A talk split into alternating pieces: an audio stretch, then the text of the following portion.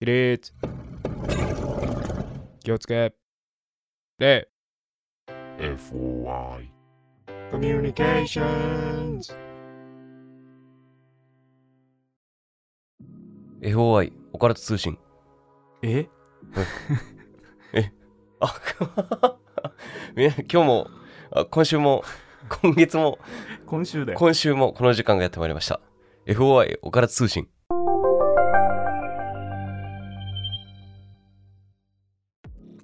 えななんでそんな急に忘れたの？ちょっと間が空いたから。ああ忘れちゃいました。すすぐ油断するよねそうやって。本当に昔から。よくない癖ですよそれ。そうですね本当に。うん。うん。ちょっとびっくりしましたけど。ぼーって生きてんのよ。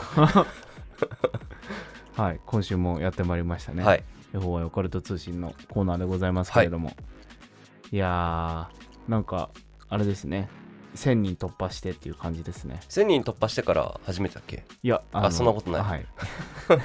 収録して。はい。まあなんかあの、はい。ちょっと前後したから、うんうん。なんかこのストックしてたやつ配信したタイミングとかそうだね。だかうんうん。らなんかあれだったけど、収録したのは初めてじゃないですよ。そうですね。はい 前回あれって言ったっけ？なんかえと突破しましたありがとうございますみたいな。やりましたよ。はい。はい。思い出しましたまあ思い出しました金曜日の方でかもしれないけど。あ、うん。なるほどなるほど。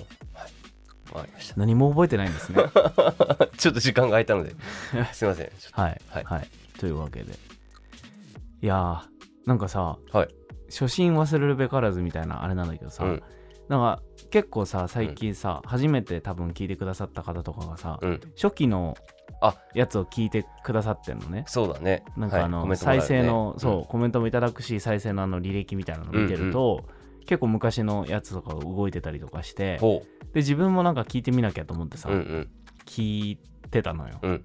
何回か。あ最初これどんなんだったっけなとかさ、うんうんうん。初期の10回ぐらいのやつとかをさ、適当に聞いてたりとかしたんだけど全然俺の声のトーンが違う。えどんなトーンだった？もうちょい低い？なんかね皆さんこんばんは。オカルト捜査官のみたいな。え感じ。10, 10回俺が噛んだ後のテンションぐらいになってるってことねそうそうそうそうそうまああの当時なんかすっげえ噛まれた時の機嫌悪い俺みたいな、最近テンションで始めてるから、これいかんなと思って。あーなるほど。そう今ちょっと話し始めてさ「いやさ」みたいな。初心忘れちゃダメだよなって思いながらうんあれですけどまあまあ、はい。な慣れもありなのかわからんですけど、はいちょっとテンション上げていかないとダメですね、あそういえばさうん。なんかその会社の人とご飯食べたんだけどはいはいはい。その時に普段電話で話してる人たちとうん。会って話してて。普段電話で？電話でうちの部署って基本的に電話でやり取りするから。あ社内の人と？そうそうそうそう、んん社内の人に対してあのー久しぶりに会ったのよその人たち。が、はいはいはい。久しぶりで。でなんか普通に飲んでて言われたのが、うん。電話の時怒ってるよねみたいな言われて。ほんほんなんか声低めで「あ横山ですけど」みたいな感じで、うん。かなりふてくされた印象で電話に出られるみたいなうん。のを言われてうん。あそんな感じなんだと思ってた。こっちとしては普通のテンションで話してるつもりだったから。俺結構声低いって言われてうん。あのーなんていうの怖いって言われることとかもあったりするんだけどあと、もっと年取ってる人だと思ってたみたいな。なんかね喋り方が高圧的だからね。だからまれに喧嘩になったりするんだよね電話で。で それかと思って。もうちょっと明るく。た方がいいよ、うん、うん。俺電話の時の、あ。仕事の電話の時の声のトーンさ。優しげに話すもんね。これのさ、うん。今俺がお前と話してる喋り方のさ、うん。なんか別人だよね。2トーンぐらい ねうん。上が上がるよね。まあでもあんぐらいの感じがいいんだろうね。大げさなうん。なんか、そう。昔から大げさなぐらいで電話は出ろってなんかうちの親に教育されてたから 謎の、どね。謎の教育があったから、えー。うん。そうそうそう。母親声めっちゃ変わるじゃん。ああそうだね。どこのお家もさ、うん。お母さんもね。ネタになるぐらいさ、うん。あるじゃん。お笑いの人のそうだね。うちもそれが激しかったからさ。それを真似してたらうん。そうなったんだへえだから多分最初の頃の放送は 皆さんこんばんはみたいな 感じでやってたけど。だんだん慣れてきて。もうもういいだろうみたいになってる。最近ね。なるほど。そうそうそう。よくないですけど。はい、そうね。電話ね。K の声確かに。まあなんか顔見てるとさ、うん。どういう表情で話す人とかうんうんうんうん。でさ情報として得るからさ、まあ、あんま声のトーンだけにさ情報を頼らないけどさそうだね。会ったことなかったりするとさ、うん。本当になんか電話感じ悪い人だなとかさあ思われちゃったりとかね。ああるある。結構だから、この特にコロナのとかね、うん。なってから増えたよね。ああそういう。なんか本当面と向かって会わない人とかさそうだね。うんうんうん。多いじゃん。だからうん。こういうのとみんな上げてった方がいいかもね、気をつけよう。うん、新しいこのコロナ今の時代に合わせた。コロナなのかウィズコロナなのか分かんないけどね。これからのコミュニケーションそこが大事なのかもしれないですね。はい。はい。本日ありがとうございました。ありがとうございました。なんかあった？最近。最近？最近帰ったらうん。なんか帰ったらって？家？お家に帰った時にジム終わってお家帰ってきたらジム？そうジム。あジムジムね。はいをあなんか靴下が濡れてリビングでえ？みたい急に？な足の裏。うん。でよーく見てみたらもう部屋の真ん中に水たまりっていうか、なんか爆発したみたいな跡になっててうん。なんかその日にうん。会社から帰った時にうん。鍵かけ忘れてたの。はあはあ。あー鍵かけないでジム行っちゃったのね。あであのあ今日鍵をかけ忘れたなと思って、うん。ジムに行く時に鍵閉まってるのを確認して出あたっあそういうことか。ていう経緯があったの。でもなんかもうあとアルコールの匂いがすごくてなんか誰か部屋に入ってきてうん。あの汚い話だけどおしっこしたんじゃないかみたいな。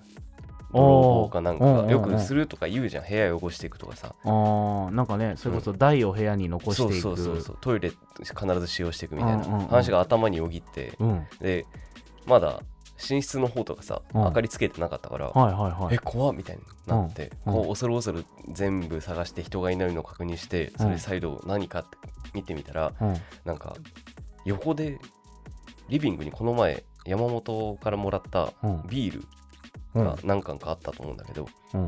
あれが爆発してて息とか爆発？うんなぜか。あの なんて言うんだろうな、で見てみたらうんなんか蹴っ飛ばしたかなんかのなんて言うんだろうなじゃないかなっていうぐらいのへこみとそれでその結果穴が開いてて、え？あプルトップの飲み口のところが開いてあえっとじゃないの？じゃないは閉まったまま？閉まったまま。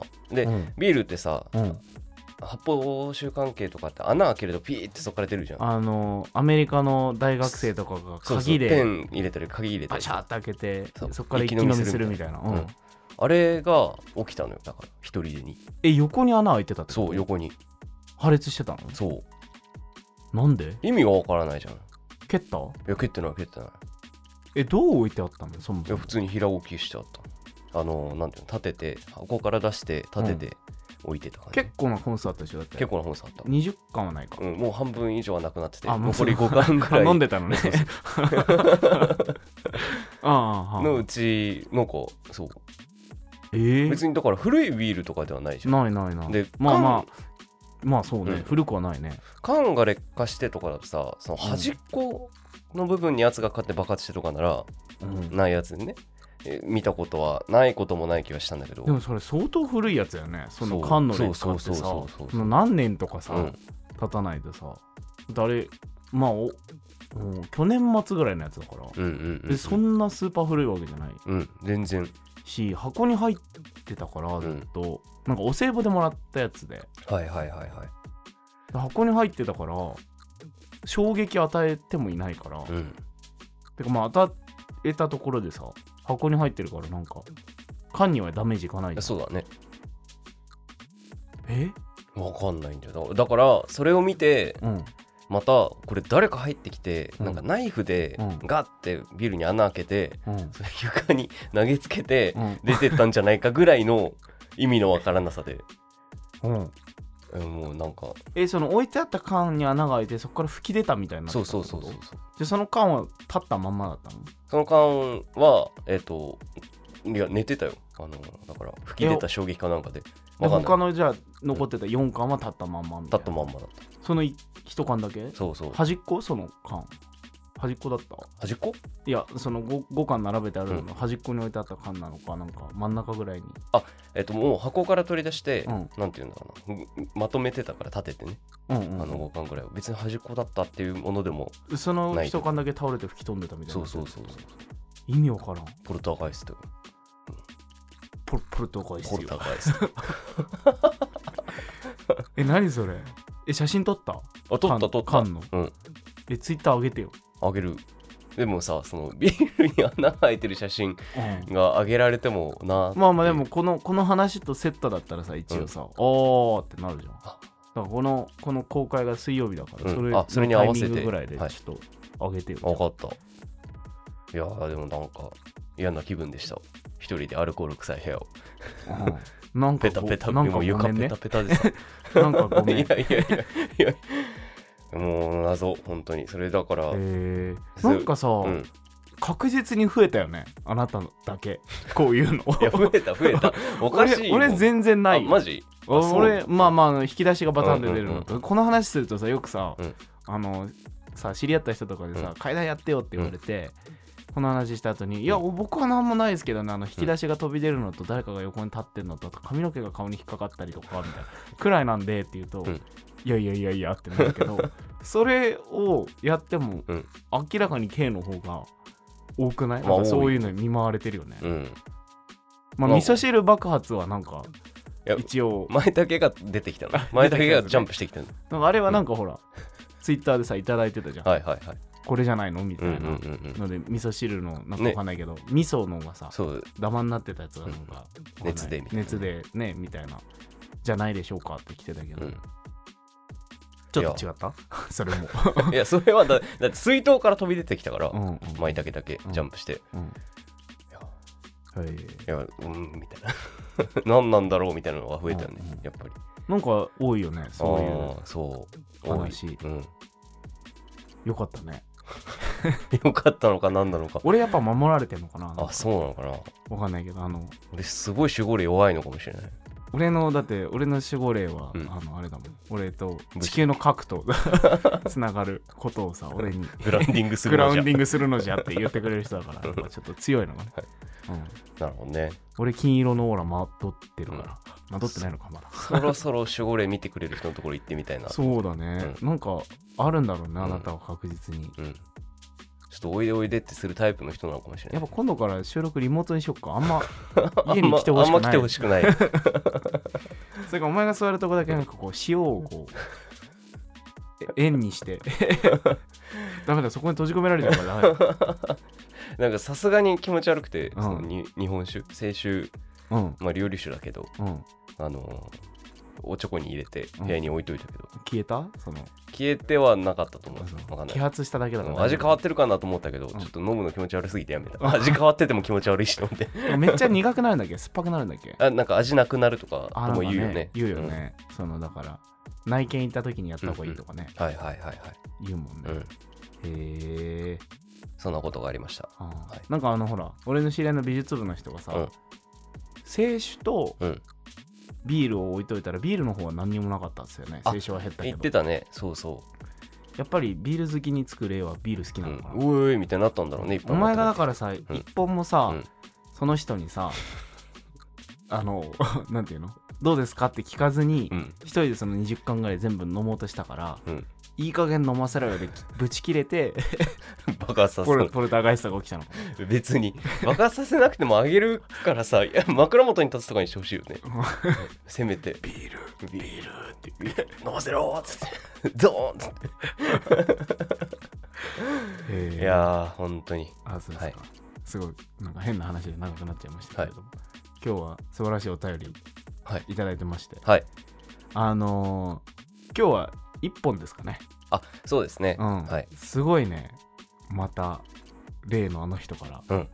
素晴らしいお便りが届いたので、お祝いを兼ねて。お祝いを兼ねて、うん。あの1000人1000人記念のね、うん。お祝いを兼ねていただいたのでちょっとまだ読んでないやつもあるんですけど、うん。ちょっとそっちの話を先に。そうだねそうだね。そうなんだよね、はい。で結構な長めというか、うんししっかりした内容のいただいて、うんうんこれを K に読ませると俺が多分編集のストレスで死ぬっていう話。噛むたびに読み直しとかしてもらってたら多分俺が編集のストレスで死ぬっていう話になってね。コメントで妖怪カミカミだったのびっくりしました。すごい照れたわもう。わーみたいな。妖怪神々ね本当に。カミカミの。そうですね。はい。なのでちょっとじゃあ、はい。早速読ませていただきますか。はい。はい。よろしくお願いします。お願いします FOI FOI FOI FOI FOI FOI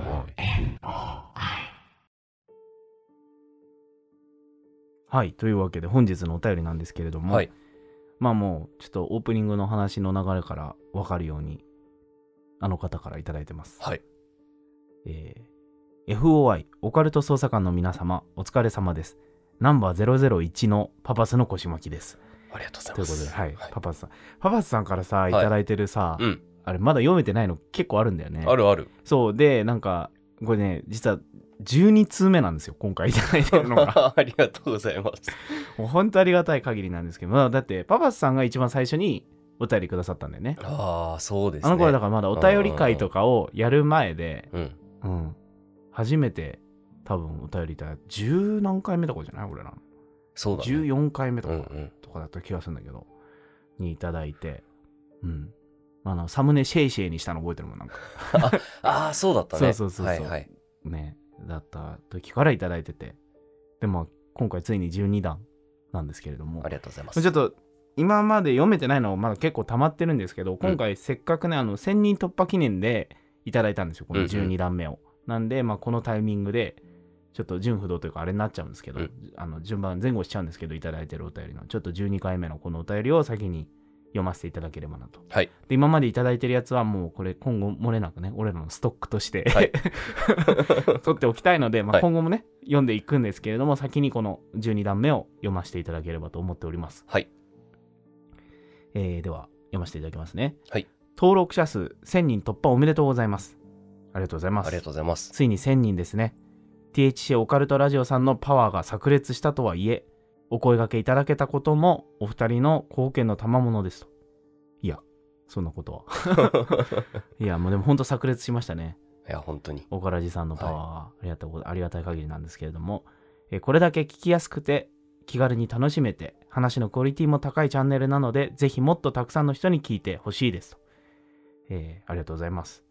さていよいよ次は目指せ1億人お前が勝手に言ってるだけだけどね。なんでちょっと切れ気味なの？なんかもう都市ボーイズさんと被ってるしみたいな、はい。まあ目指せ1億人ですね、はい。できれば20万年以内には達成したいところですと。なんとか地球が滅亡する前に突破しましょうと。できるかな？おからじさんがうん。1億回ぐらいコラボしていただけたら。1億回コラボって1さ億うん。なんだって毎日やってもだよ結構早めになると思いますね。はい。はい。というわけで、はい。1000人突破記念のとっておきエピソードです。霊感祖母のエピソードなのですが来ましたねおばあちゃんのエピソード、僕自身もどえらい目にあったとんでもないエピソードです、えー自分が巻き込まれたこともあり霊感祖母の話の中でも SS 級の中の一つで怖い話しようぜというノリになった時は大抵この話をしています文章化したりましてや投稿するなどといったことは今までになかったのでうまくできるか心配ではありますがいやもうめちゃめちゃすごかったですよね。はい、なんとか形にしてみます。おそらくかなり長くなりますのでご了承くださいませと。ありがたい限りですね。はい。はい、では読ませていただきます。タイトル。祖母と僕と第三の男。それはあまりに突然すぎました。パン。耳元で乾いた破裂音がした瞬間、意識が遠くなり、気がついた時には僕は全身に土砂降りの雨を浴びながら道路に横たわっていました。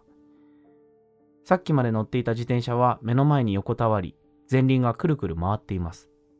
高校2年生の梅雨の時期の出来事です。同じぐらいの時期ですね今そうだねちょうど梅雨時だからね、うんうんこれまでの投稿で何度かお話しした通り僕は中学に入るまで徒歩3分のところにある祖母の家にしょっちゅう通っていて暇さえあればガチ霊感の祖母に怖い話をせがんでいたのですが中学からは部活も始まり友人と遊ぶことが増え祖母の家に行く回数は急激に減っていきました。高校生になると祖母の家を訪れるのは玉の用事とお盆お正月くらいになりオカルトからもどんどん足が遠のいていきました。そして高校2年生の夏一時的とはいえ自分も巻き込まれる形でオカルトの世界に再び足を踏み入れることになります。高校生の頃僕は片道10キロの道のりをほぼ毎日自転車で学校まで通っていました。結構あるよね。ね。僕の実家はいわゆる雪国なのですが雪が降っても雨が降っても台風が来てもひたすらペダルを漕ぎ続けていました。凍結した道路を自転車で走るとか今思うとある意味ホラーです。めちゃくちゃ怖いからね。怖いね。滑るからね。本当に滑るからね、6月の梅雨で蒸し暑かったその日は雨は降っていませんでしたが分厚い濃いグレーの雲が空を覆っており今にも土砂降りが来そうな天気でした。学校からの帰り道町の大通りの裏道を自転車で走っていると「おーい」と声をかけられました。自転車を止めて振り向くと誰かが僕に手を振っているのが見えます。ですがなぜかその人物はぼやけて見えていて煙の向こうで手を振っているように見えます。うん。僕は近視なのでまた視力落ちたか？と思いつつ目を細めて見てみましたがやはりぼんやりとしています。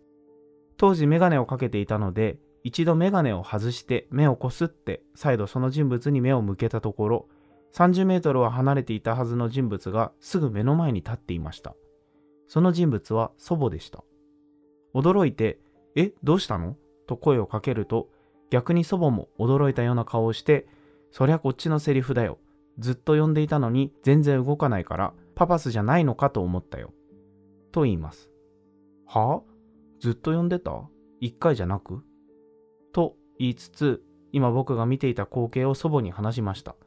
すると祖母は、うーん、なんだろうね。なんだかあまりいい気はしないね。と言います。俺はおばあちゃんみたいな妙な力は持っていないんだから、やっぱり気のせいでしょ。薄暗いし。などと久しぶりに祖母と話しながら一緒に家に帰りました。帰宅して時間を持て余していた僕は、せっかくだからと祖母のところへ行き、久しぶりになんか怖い話してよ、とねだりました。何年かぶりということもあり、祖母は短い話をたくさん話してくれました。いくつか思い出したので、この時の話はまた別の機会に。楽しみですね、これは。はい祖母が出してくれた水羊羹と枝豆を食べつつ、僕は小学生の時と変わらず、祖母の話に夢中になっていました。ただ、気になることが一つありました。祖母はいつも通り怖い雰囲気を作りつつ、時には面白おかしく話をしてくれていたのですが、途中で何度も急に話や動きを止めて部屋の隅を見つめていました。ほ部屋の隅を一点集中で見つめている感じです。ほんの2、3秒なのですが、まるで動画を一時停止したような感じで止まります。僕の方を見て話をしていても、急に部屋の隅に目を向けて止まり、またすぐに話し出します。止まっていることに祖母自身気づいていないようです。祖母が見つめているところを見てみましたが、テレビと本棚があるだけで、特に変わったところは何もありません。さすがに何度も続くので話が途切れたのを見計らって「おばあちゃん?」と声をかけました。ん？どうしたの？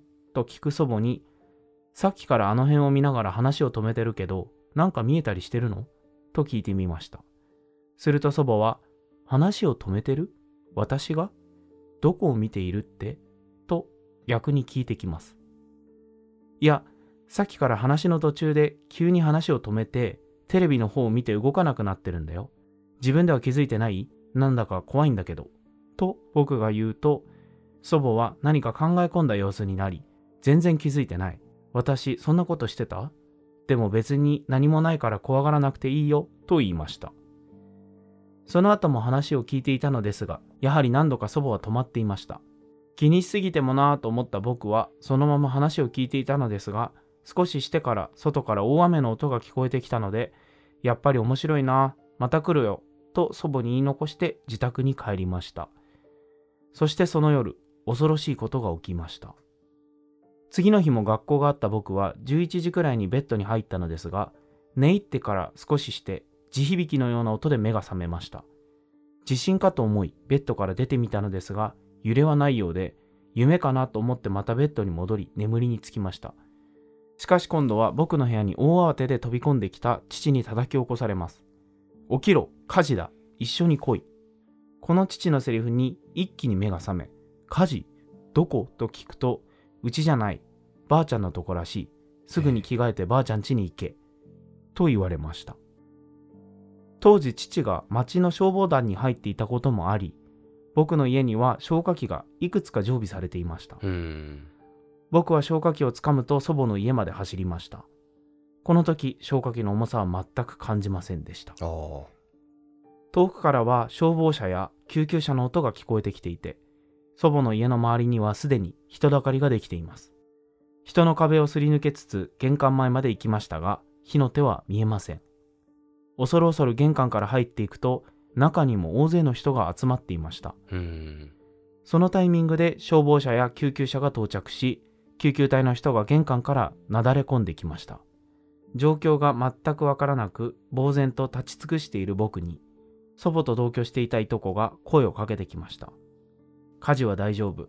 ちょっとおばあちゃんの部屋の壁が焼けたくらいで済んだよ。おばあちゃんはちょっとわからん。煙を吸っていたみたいで、意識がなかったから危ないかもしれん。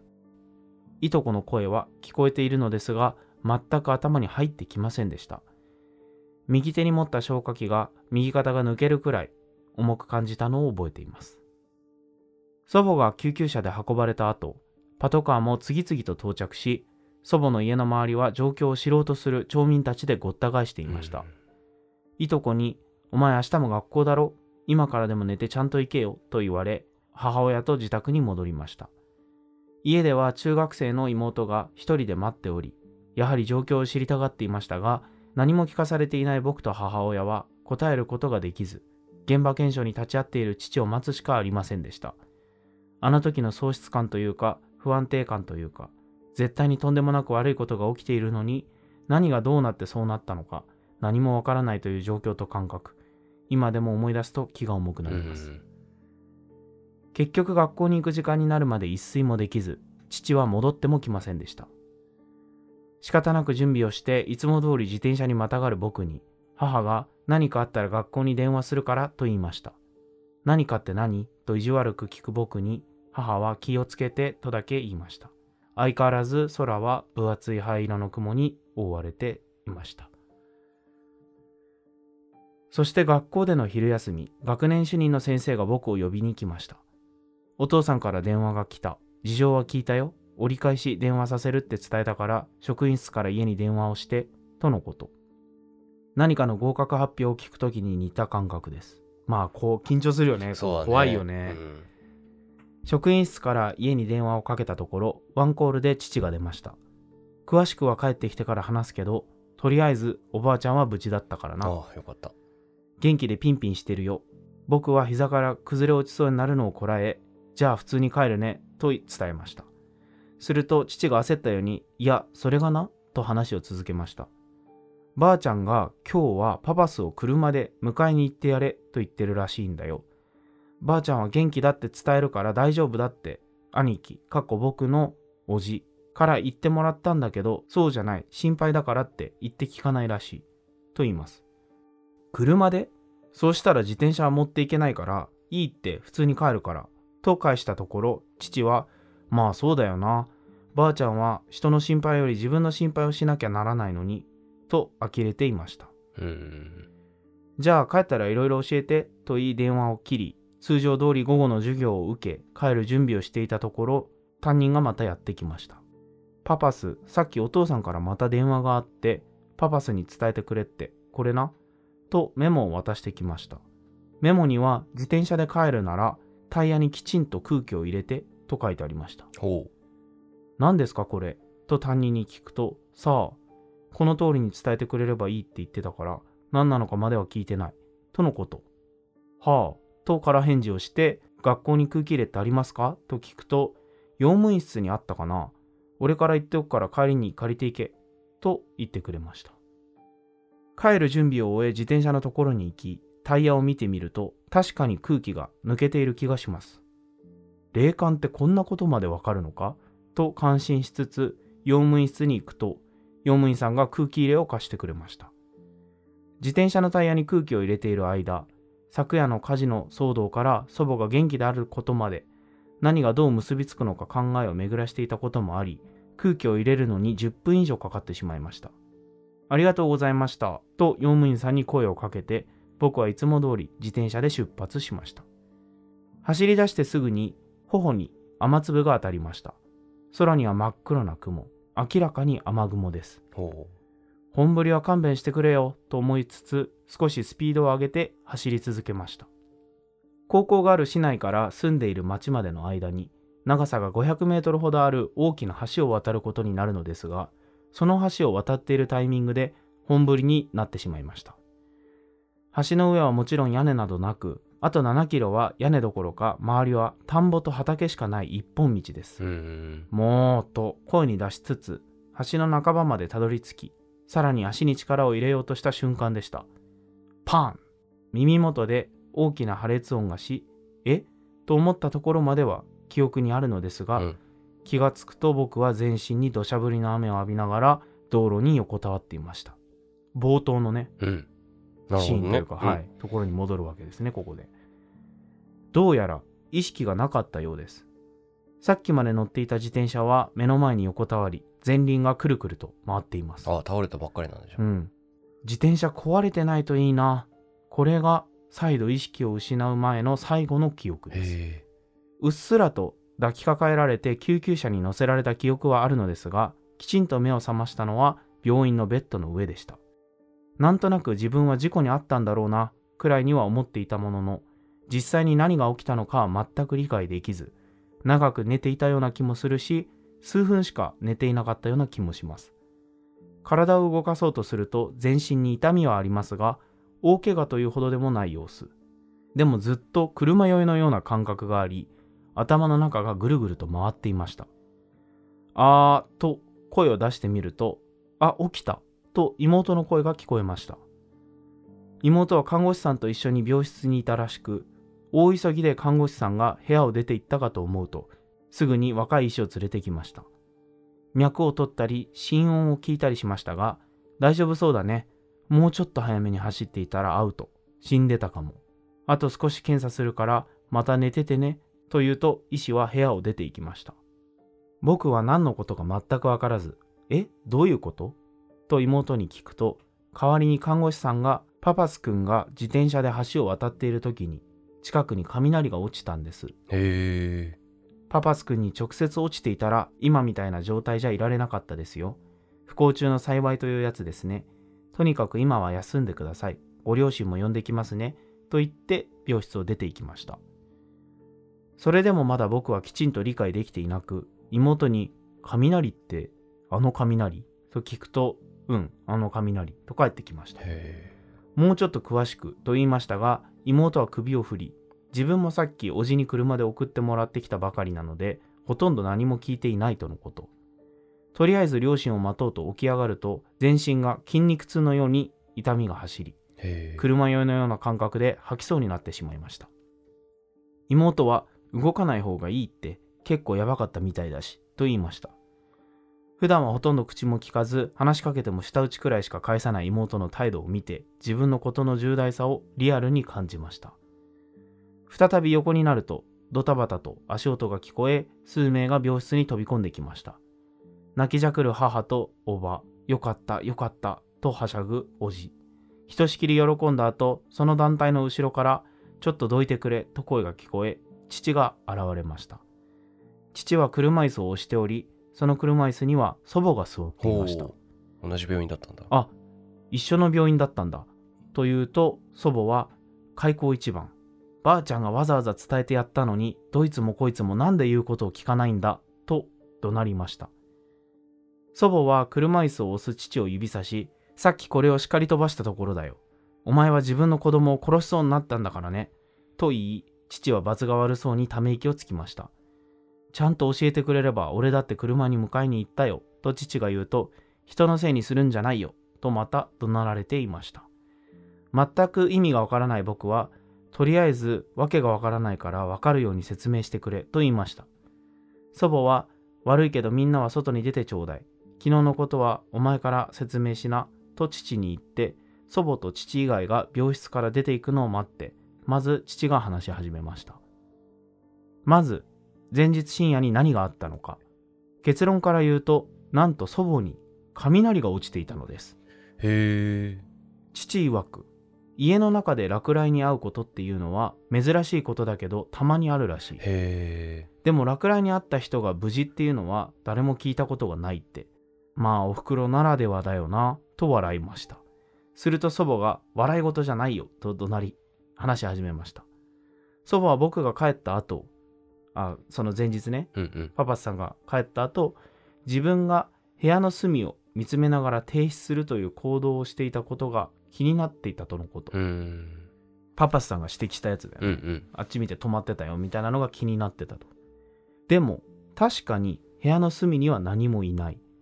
ついにボケが来てしまったかとも思いつつ、同居しているおじやおばに私はいつもそんなことをしているのかと聞いたところ、そんな祖母は見たことがないと言います。でもパパスが言っていたんだから間違いなく何かあると感じた祖母は念のため自分が見つめていたという部屋の隅にペンダントを置きました。そのペンダントは祖母が子供の頃に祖母の母親、かっこ僕の曽祖母からもらったもので、曽祖母も自分の母親にもらったというもので、出どころや言われなどについてはわからないものの、それを嫌な雰囲気のところに持っていくと、なぜか場が浄化された感覚になり、心が休まるというお守りのようなものでした。なんか代々伝わるうんお守りなんだね。何度か僕も見たことがありましたが、金色の楕円のコインのような形をしていて、表面に花柄のようなものが彫られていて、裏面は鏡のようにピカピカでした。とりあえずそのペンダントを置いたとこで安心した祖母はそのまま布団に入って就寝してしまいました。ここまで聞いたところで僕が祖母に尋ねました。家の中でどうやって雷が落ちるの？すると、うん現場検証に立ち会っていた父が説明をしてくれました。直接雷が落ちたのは屋根の上のテレビのアンテナでした。アンテナはぐにゃぐにゃにしゃげていて真っ黒になっていたそうです。アンテナに落ちた雷はそのまま家の配電線を通り、真下にあった祖母の部屋のコンセントから放電。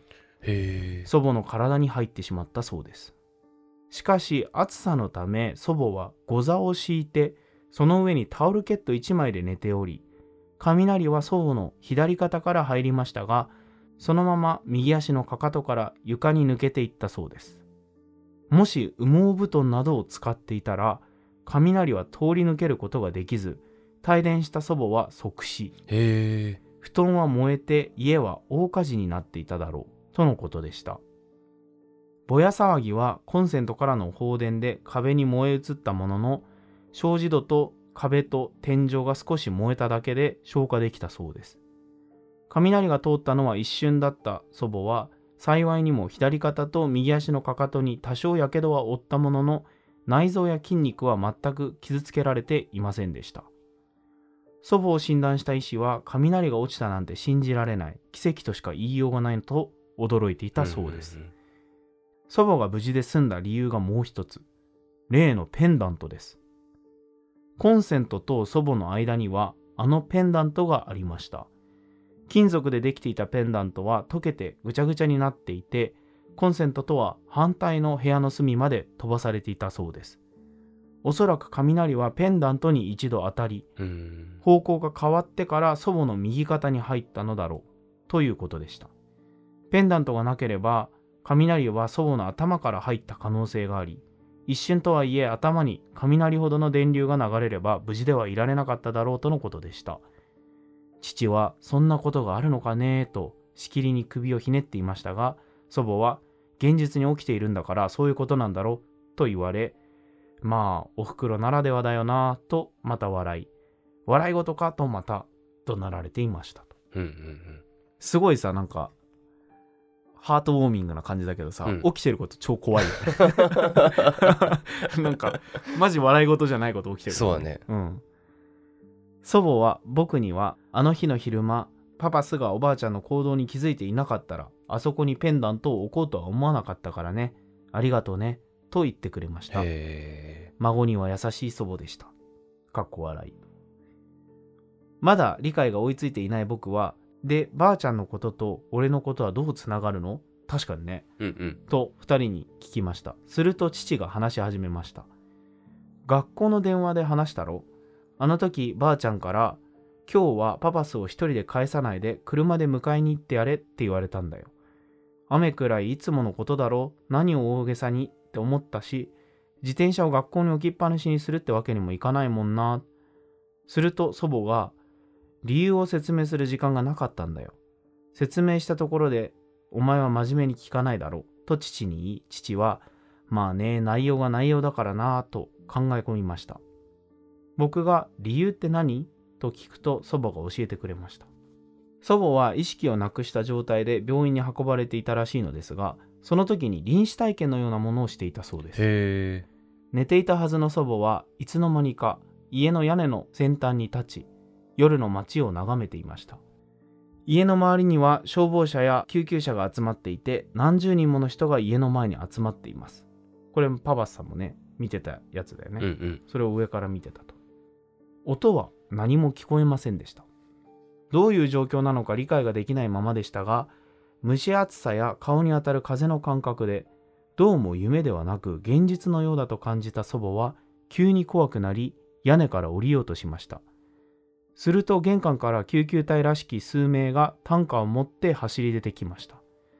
なぜか祖母にはあれに乗っているのは私だと分かり私は死んだんだと悟ったそうです。まあ幽体離脱みたいな感じだよね、うんうんそう思った瞬間急にものすごい力で上空に引っ張られました。へみるみる家は小さくなり怖くなって目をつぶるといつの間にか祖母はどこかの家の和室で着物を着て正座をして座っていました。死ぬとこんなことになるのかと考えた祖母ですがその状況はかなりリアルで夢ではなく現実だと確信していたそうです。和室の開けっぱなしの障子戸の向こうには綺麗な庭園と青空が広がっており心地よい風が和室まで入ってきて祖母の頬に当たっていました。これから閻魔様でも出てくるのかとワクワクしちゃったよ。と言って祖母はガハハと笑っていました。どうしていいかわからずしばらくぼーっとしていると障子の向こうに人影が現れました。その人影は障子の向こうで正座をすると祖母の方に一礼しました。お迎えかと思い誰？と聞いてみるとその人影は頭を上げ私には名はありません。それよりもお伝えしたいことがあります。あなたは救うことができました。しかしお孫さんが危ない。できるだけ一人にしないこと。いいですか？できるだけ一人にせずいつもと違う行動をさせるのです。急いで。と言いました。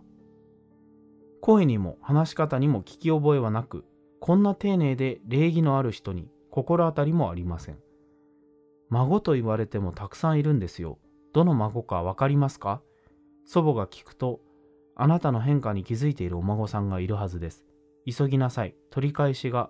と話の途中で人影は消えてしまいました。ちょっとちゃんと教えて。と立ち上がった瞬間立ちくらみがして目の前が真っ白になり目が覚めたそうです。へ時間は夜明け前周りには家族や医師や看護師がおり病院のベッドで寝ていました。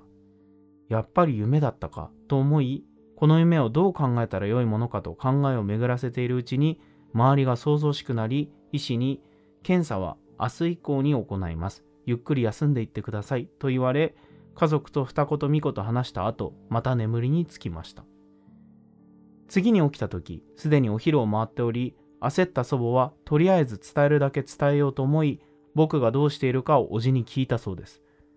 その時には父はすでに帰宅しておりいなかったため叔父に「パパスは自転車で学校に行ってるんでしょ？今日は車で迎えに行ってあげるように伝えて絶対に車で迎えに行くんだよ。いい?」と祖母は伝えました。叔父は訳がわからなかったものの祖母の危機迫る表情に気をされて急いで父に連絡を取りとにかく車で迎えに行くようにと伝えました。それを聞いた父も当然訳が分からずばあちゃんの無事を知りたいだろうからそのついでにくらいで学校に電話をしました。緊迫感がない父から聞いた僕は祖母の助言を重要視せず普通に自転車で帰ることにしたわけです、その後再度祖母のところにお見舞いに行った父は僕との会話を伝えたところ思いっきり怒鳴られきちんと伝えてこい と叱られました。しかしもう僕は授業に入っていて今からでは車で迎えに行っても間に合わないそこで祖母は叔父と父に夢の話をして何とかできないものかと相談したところおじからいつもと違うことでいいならタイヤに空気を入れるくらいでもいいのかそれならすぐにでも先生から伝えてもらえるんじゃないかということで父が学校に電話をしタイヤに空気を入れてと先生に伝えたということでした。次は僕に起きたことです。こちらは非常にシンプルで自転車で走っている僕から10メートルくらい離れた橋の照明塔に雷が落ちたそうです。うん。後ろから来ていた車の運転手が一部始終を見ており救急車も呼んでくれたとのことでした。その人も落雷の瞬間は目の前が真っ白になり爆音で耳鳴りがすごかったらしいのですがそんな中自転車で走る僕が衝撃波過去多分。で自転車ごと何メートルも吹き飛ばされるのを見てへ自分の危険も顧みず車を止めて対応をしてくれました。車を降りると土砂降りの中にもかかわらずものすごい焦げ臭い匂いが立ち込めていて照明塔からは煙が上がっていたそうです。僕が何メートルも吹き飛ばされるのを見ていた運転手の方は死んでるかもと思いつつも僕に駆け寄ったところ咳をしていたので急いで救急車を呼んだとのことでした。ーうん。学校で待っていろとか他にもやりようはあったでしょうとその後話になりましたがおじは焦っていたからなあれしか思いつかなかったとのこと。タイヤの空気を入れて時間がずれていなければ落雷の直撃もあり得たタイミングだったので祖母の臨死体験の人の助言がなければこうやって投稿もできていませんでしたね、うん。祖母の霊感が元とはいえ平々凡々なおじのアイディアに助けられたのでした。大体状況がつかめてきた僕は祖母に結局今回のことって何なの？と聞きましたしかし祖母もよくわからん。和室の人も誰だかわからんしと首をひねります。僕は雷を予知できる人って相当すごいやつなんじゃないの？と問いかけましたがそんなすごい人なおさら心当たりないよと祖母はため息をつきました、うん。あの人の言い方だと何かに狙われて雷を落とされたような言い方だったんだけどそこまで悪いことをした覚えもないしねと祖母は軽く言いましたが僕にはこれからも気をつけろよという注意喚起にしか聞こえませんでした。ちなみにそれ以降は危ない目に遭うようなことはありませんでした。祖母は和室であった人に心当たりはないと言っていましたが今の僕であれば少し心当たりがあるんですよね。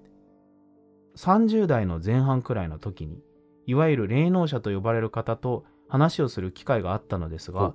その時に守護霊が何人かついているがその中でもお坊さんの守護霊が非常に強い。周りの守護霊が霞むくらいかなり古い時代のお坊さんのようだが生前から非常に徳が高いお坊さんだったみたいと言われたことがあります。このエピソードでは僕だけではなく祖母も救ってくれたようなので自分の守護霊が他人を救うことがあるのかどうかは分かりませんがなんとなく祖母の臨死体験で現れたのはその守護霊だったのではないかと思っていますと。そうだったらいいなという願望でもあります。僕の誕生秘話にも多少つながるところもありますし。うん。以上が祖母と僕に起きたとんでもエピソードです。僕も祖母も直接ではないにせよ落雷に見舞われた割にほとんど怪我もなく生還し検査を終えて2日後には一緒に退院していました。予想通り長々の長さになってしまいましたどうしても状況説明が必要になるので短くするのって難しいですね。いやすごいよね。これを書いてくださったのは、えー捜査官の皆さんならご理解いただけるかと。勝手に理解していますと。いよいよ1億人を目指す時が来ました。まあ K ですけどね目指してるの。僕ではないですけど。会見で七不思議のノブさんが言っていた通りお二人の語り口やスタイルは非常に聞きやすいですし日常にあふれる怪談は身近に感じられて怖がりたい人にも楽しみたい人にも非常におすすめの怪談チャンネルだと思っています。ありがとうございます。ありがとうございます。何度でも言いますが地球上のオカルトファン全員に聞いてほしい。それくらい魅力があるチャンネルなのでもっともっと広めていきましょ嬉しい。う 僕も微力ながらネタの続く限り投稿していきますありがとうございます。改めて1000人突破おめでとうございます。これからもアホほど聞きますと。はい本当にありがとうございます。ありがとうございます。ということで、はい。ちょっと話はエンディングでまとめてさせていただきますか。すね。はい。ということで一旦。ありがとうございました。ありがとうございました。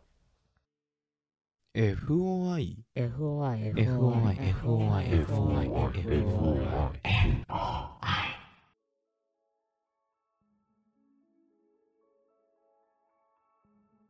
エンディングです。はい。はい、というわけで、今回も、すごい、うんすごいお話をいただきました。面白い話でした。もうさ、うん。パパスさんさ、俺らよりさ、話持ってるからさ、本書いた方がいいんじゃないかみたいな、てか、あの階段とか出た方がいいんじゃないの？ああそうだねね、大会とかね。うん。いや面白いな。俺らもね、今またエントリーしようとしてますよ、ね。はいはい。あの、竹書房のうん。最強戦、うん。今年出よっかって言ってね、その話をね。してますけど、これで、ここでさ、出よっかとか言っててさ、予選にも残ってなかった。予選の前のビデオ審査で落ちましたみ たいな。エントリーしてなかっただエントリーけでしてなかった。えしてないですよ、してないですよ。してないですよ。エントリー数総勢何千人とかみたいなやつの中にさ、ああそう俺だねらが含まれていて、うんい落とされただけでしたみたいなね。うん、レベル高そうね。え、はい。い、やだって毎年さ決勝まで残る人たちってさ、うん。それこそあの祝祭のさ呪物展とかの、ね、田中さんとかさ、うんうんもう名だたる去年優勝したのかな、うんうん。とかさもう名だたる怪談師の人ばっかりだからさ、うんうんうん。まあまあ間違っても俺らそこに紛れ込むことはないだろうけど。ダークホースすぎる。そうそうそう。そう神聖すぎる。申請慣れたらいいですね、はい まあまあまあまあそんな言ってますけど。まあパパスさん自分で出たら いい線いっちゃうと思うんだけどみたいなうん。いやいやもうほんとすごい面白い。ねね。すごいお話で今回も。はい。でもなんか今回の残された謎が多すぎて、うんうんうん。これの中にそうだね。なんか最初にさ、うん。おばあちゃんがうん。手を振ってた時にさ、ちょっと自分の意識が飛んでしばらくして、うん。おばあちゃん目の前にいたみたいなのもなんか解明されてないしさ、うんうん。おばあちゃんが端をね部屋の隅を眺めてってそこにペンダント置いたっていうけど、じゃあなんでそもそもそこを見てたのかとかさ、うんうんうん。フリーズしてたのかっていうさ謎は解けてないじゃん。そうだね。うん。なんか雷がさうん。その家族2人に落ちるってさうん。ないことだからうん何かしらの作用が働いたって考えちゃうしうん。その何が原因だったかっていうのはねわかんないよわかねんないよね。雷を落としてくるような。なんか本当に山の神様とかに目つけられたとかなのかな、うん。でもやっぱ雷ってさ、うん。すごいそういう神々しさというかさ、うんうんうん。何か超自然的な力を感じてしまううんうん。あれは思うよね、うん。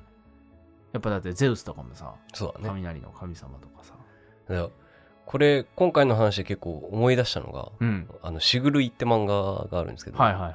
あの藤木玄之介っていう主人公が、うん。あの仇討ちみたいな感じで、うん。一回そのあれ目見えないんだっけ主人公って。あ主人公最終的に目見えなく最終的にっていうかまあさあ最後えーの方で見えなくなってるけど、うん。あしそれイラコ制限だよ。藤木は語ってなくなる方。あそうかそうか。そうそう。うん。なんか仇討ちみたいなのにできて、うん。平原で大雨がもうそれこそさっき話に出てきた畑うん。で一切見はものすごい見晴らしがいいところで、うん。後ろに一本木があって、うん。で大雨が降ってて、うん。で仇討ちに来た2人はあの竹槍うん。を持ってうん。襲ってて、うん。ではもう完全に刃物を抜いたらそこに雷が落ちるうん。のを狙ってうん。暗殺みたいなのに来るんだけど、うん。で結局後ろの後ろの木に雷が落ちて抜くんだけど、うん。藤木が、うん。あの自分には落ちないみたいな。うん。で敵はやられるみたいなさうん。あのシーンがあってなんかそういうさ何もない更地でとかうん。であれば、うん結構雷って近くだったりさ人に落ちるもんだったのかなって思ったりして。だからそのそれこそさっき出てきたテゼウスの天罰みたいなう感じで、人に落ちるシーンみたいなのってさ。あーまあ今はもうね、うん。人工的な建造物が多くてそういう自然界でね、うん。一番高いものじゃないからね人間は全然ね。飛来心も多いしね。だからそれこそ家が建ってたら家が高いものになってただろうし。ああそうだね。で火災とかもあったに落ちたらあいつ悪いことしてたからって言われちゃったみたいなのねあるかもね確かに。で今回の話もさ、うん。あのパパスさんがその自転車の空気を入れるのに10分うん。経ってなかったらいや10分行ってなかったらもしかしたら危なかったかもっていうのもさ、うん。もうね橋で落雷にあったからまだ、うん。まずなんだったっけ？正面に落ちて、ね落ちてね。があったけどもう橋を渡る前のさそれこそ平野みたいなところに歩いてたらさうん。即死してた可能性も全然あるだろうしそうだね。なんかそういうのを思った。そういう偶然性があるんだなみたいな。うん。俺の知り合いがさ、うん。それこそねバカ広いうん。遊園地じゃないんだけど、うんみたいなところ土砂降りの中撮影してた時に、え。目の前のうん。パラソルにうん。雷が落ちたんだって、うんうんうん。もうね信じらんないぐらい眩しくてバーンって落ちた後にまさにこのパーンって音がして、うんうんうん。で気づいたら吹き飛ばされててそうなんだ。吹き飛ばされたのか、うん。倒れたのか分かんないけど、へでも耳鳴りとかもすごいしもう意識が飛んじゃって、うんうんうん。その人に当たってないんだよ。近くにいただけだったのみたいな感じだったっていう話を聞いたことある、うん。俺もで焦げ臭かったあそうなんだ隣テニスのレッスンの時に隣のコートに落ちたことがある雷、隣あれさうん。考えらんない音するよね。びっくりするよね。爆発だよね。ドーンみたいな音する、そうそうそう。いや俺もだからちょっと遠くだけど、それこそ、うんうんうん。数十メートル先とかだと思うけど、うんうん考えらんない音するよね。なんかあのくりするよね。あこれ違うっていうの分かるよね、うんうんうんうん。なんもう一瞬過ぎて何か分かんないし、うん、なんかあのいわゆるゴロゴロゴロっていうさ、遠くでさ聞こえてたのがさ、うん。あ今の近かったねとかさ、うんうん。言うじゃん、うん。ちょっと近くでピカッと光った時に。のレベルを超えてるよね。爆発。ね バーンそうそうそうそう。だからその時にさ結構は身をかがめうんちゃうみたいな、その音と光にびっくりして身をかがめるみたいなのをした時に、こうん。の閃光弾とかってこういうもんなのかなみたいな。ああ人間の反射らしいからねそうだね。バキに書いてあったけど。でもやっぱ音ってすごくて、うん。うん。俺実弾射撃場にさアメリカ行った時に行った時にさ考えらんない音するもん。へえあそんな大きい音すんだ。うん。あのまあ弾の口径とか火薬の量にもよるんだけど、うんうん俺だから撃ったのは9ミリも撃ったのか、うん。パラベランバレットみたいはいはいはいはい。なのも撃ったけど、でも音すごくて。へえでも横の人がいわゆる44マグナムみたいなの持ってたけど、もうね何？あの耳元でうん。太鼓思いっきり鳴らされたみたいな、だって耳栓みたいなのしてんの、はいはいはいドーンっていうのが腹の底に来るの。へえで今度その横にライフル撃ってる人がいて、うん。ドーンって撃ったらまたそれもすごいことなんだけどその一番奥にうんショットガン撃ってる人いて、うんうんうん。その音がもうマジで。あそんなに音大きいんだ。あの至近距離でうん。花火爆発したかと思うよ。バーンみたいな。へえあ衝撃とかもあるんだ。あのもう空気の揺れうんうんをうんうん。確実に感じてる、はあ。なるほどね。うん。まあ、空気の揺れなんだけどさ、うんうんうん。音って体が。そ うなんだけど、まあ体で感じる。そうじゃなくてなんかライブとか行った皮時膚で感じるみたいな。はいはい。ビリビリする。重低音のズーンっていう音の何倍もの、うんへえ振動というか破裂というか。うんを感じて。いやだから雷はすごいよね。すごいよね。だからそれこそその距離感でうん。落ちたらさ、うん。もうとてもじゃないけど、うんうんねよかったよね。うんよかったね。うん。落雷から。なんかでもこういうのあるよね。本当に一瞬のあれで助かるみたいな。何回も言っちゃうけどさ、うん。前のあのなんか元カノに命を救われたみたいな人もさ、うんうん。一瞬めなんかこう意識の外にそのステッカーかなんかを見つけてはって思ってたら車が突っ込んできたみたいな話とかさそういう間一髪でみたいなのって、なんか偶然にしてはできすぎてるうん、っていうねうなんだよね。多いよね。こういう話集め始めてからさうん。なんかいやでもそれ偶然でたまたまで片付けちゃうのはちょっと違うんじゃないかみたいなねそう、うんいやなんかいい話とかでもそうじゃん,、何回もナンナンパしたうん。女の子が、まあ、これ知り合いから聞いた話だけど、うん。ナンパした女の子、まあ、これ別に心霊でもさあれでもなかったけど、した女の子と再会して結婚することになって、うん。家行ったら実はお父さん同士が同僚で、うんうんうんうん。昔あったこと。会ったことあったみたいな3歳とか4歳の時に会ってたみたいなさ、うん。のとかさなんか作り話として話すというかなんていうの？小説とかにしちゃうとやりすぎだろうってなるけど、うんうんみたいなことが現実でいっぱい起きるみたいなさ、うんうんのは本当に話集め始めてから痛感するというか、うん。うん事実は小説よりきなりじゃないけどそうだね。思うよね。